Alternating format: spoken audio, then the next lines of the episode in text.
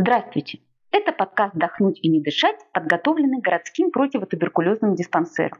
Меня зовут Савина Елена, и сегодня поговорим о том, от кого можно заразиться туберкулезом и путях передачи болезни. Давайте сначала разберемся, а что такое источник туберкулезной инфекции в общем понимании.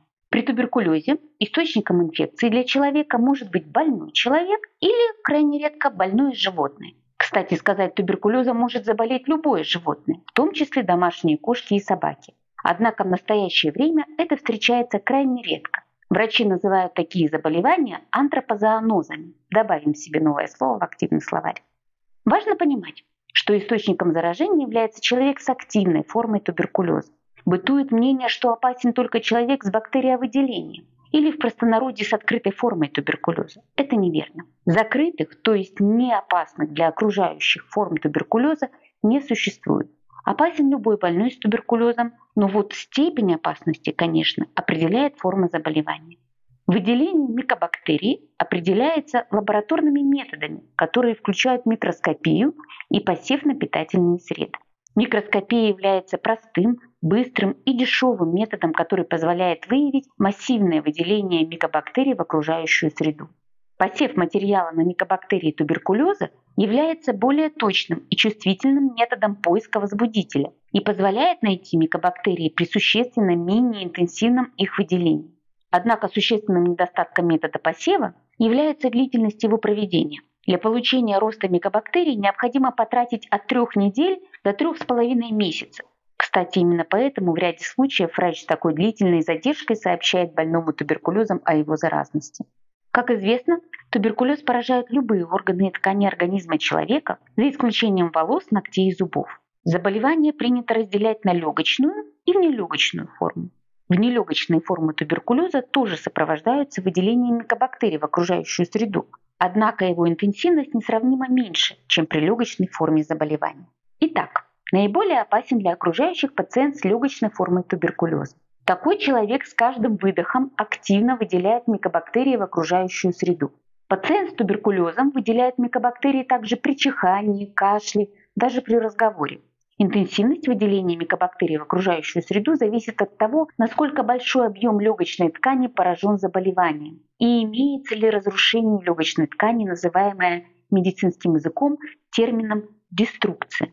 Ограниченные небольшие формы туберкулеза, которые выявляются при профилактической флюорографии, задолго до появления симптомов заболевания чаще всего сопровождаются незначительным по интенсивности бактериовыделением. Микроскопия мокроты у таких пациентов чаще всего не выявляет микобактерий. Однако такие более точные методики, как посевы, позволяют выявить микобактерии туберкулеза.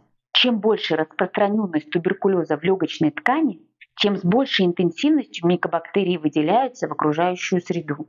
Наиболее опасны пациенты с распространенными запущенными формами туберкулеза, с большим объемом разрушения легочной ткани, как, например, при фиброзно-кавернозном туберкулезе. Опасность представляет не только непосредственный контакт с больным туберкулезом человеком, но и нахождение в помещении, где ранее такой больной побывал. Мельчайшие капельки мокроты, содержащие микобактерии туберкулеза, некоторое время остаются в воздухе в виде аэрозоля, после чего постепенно оседают на предметы в квартире, в офисе, в машине и других местах его пребывания и высыхают. Но микобактерия туберкулеза при этом не погибает и может в течение долгого времени, на протяжении месяцев и даже лет, сохраняться в пыли. Вдыхание полевых частиц, содержащих живые микобактерии туберкулеза, также опасно и может вызвать развитие заболевания. Необходимо отметить, что туберкулез не передается через кровь, а также при половых контактах. Заражение от матери к ребенку внутриутробно может произойти, но в настоящее время это встречается крайне редко. Подведем итог. Источник заражения туберкулезом – больной человек или животное.